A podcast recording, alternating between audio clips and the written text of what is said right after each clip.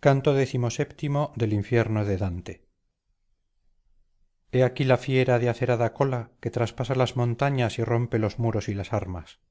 He aquí la que corrompe al mundo entero. Así empezó a hablarme mi maestro e hizo aquélla una señal indicándole que se dirigiera hacia el margen de mármol donde nos encontrábamos. Y aquella inmunda imagen del fraude llegó a nosotros y adelantó la cabeza y el cuerpo pero no puso su cola sobre la orilla. Su rostro era el de un varón justo su piel muy suave y el resto del cuerpo el de una serpiente. Tenía dos garras llenas de vello hasta los sobacos y la espalda el pecho y los costados salpicados de tal modo de lazos y escudos que no ha habido tela turca ni tártara tan rica en colores no pudiendo compararse tampoco a aquéllos los de las telas de aracnea como se ven muchas veces las barcas en la orilla mitad en el agua y mitad en la tierra y como en el país de los glotones tudescos el castor se prepara a hacer la guerra a los pescados así la detestable fiera se mantenía sobre el margen de piedra que circunda la arenosa playa agitando su cola en el vacío y levantando la venenosa horquilla de que tenía armada su extremidad como la de un escorpión. Mi guía me dijo ahora conviene que dirijamos nuestros pasos hacia la perversa fiera que está tendida allí. Por lo cual descendimos por la derecha y dimos diez pasos sobre la extremidad del margen procurando evitar la arena abrasada y las llamas.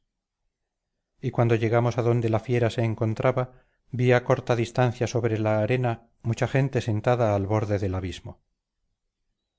Allí me dijo mi maestro a fin de que adquieras una completa experiencia de lo que es este recinto anda y examina la condición de aquellas almas pero que sea corta tu conferencia.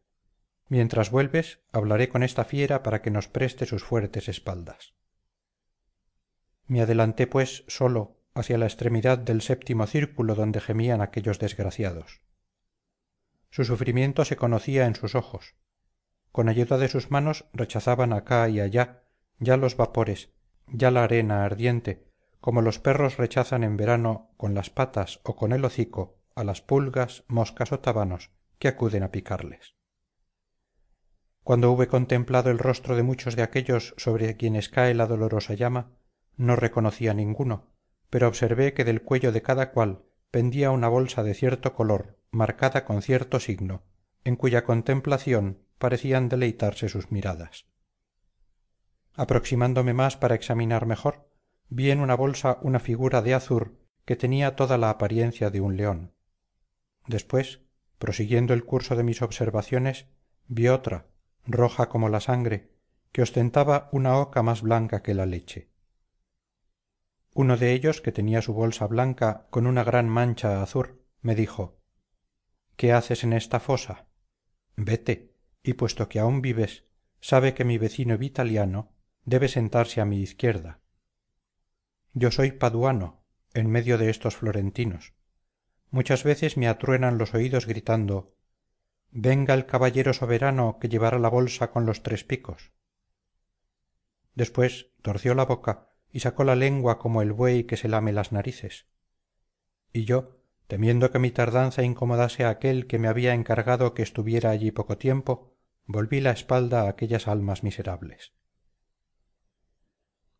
encontré a mi guía que había saltado ya sobre la grupa del feroz animal y me dijo ahora sé fuerte y atrevido.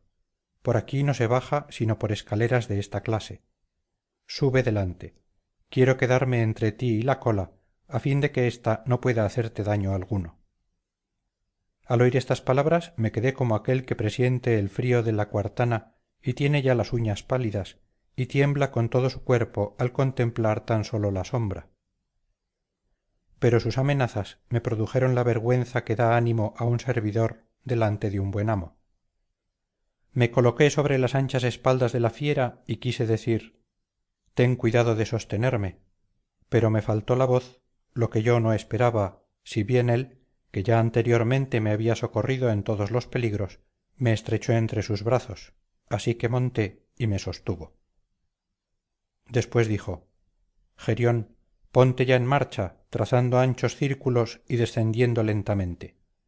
Piensa en la nueva carga que llevas. Aquel animal fue retrocediendo como la barca que se aleja de la orilla y cuando sintió todos sus movimientos en libertad revolvió la cola hacia donde antes tenía el pecho y extendiéndola la agitó como una anguila atrayéndose el viento con las garras no creo que faetón tuviera tanto miedo cuando abandonó las riendas y se abrasó el cielo como se puede ver aún. Ni el desgraciado ícaro cuando derritiéndose la cera sintió que las alas se desprendían de su cintura al mismo tiempo que su padre le gritaba mal camino llevas como el que yo experimenté al verme en el aire por todas partes y alejado de mi vista todo excepto la fiera. Esta empezó a marchar nadando lentamente subiendo y bajando pero yo no podía apercibirme más que del viento que sentía en mi rostro y en la parte inferior de mi cuerpo.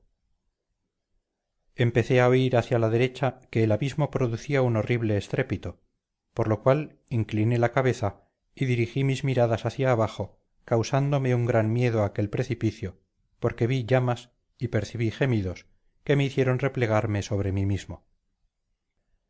Entonces observé pues no lo había reparado antes que descendíamos dando vueltas como me lo hizo notar la proximidad en que nos encontrábamos por todas partes de los grandes dolores.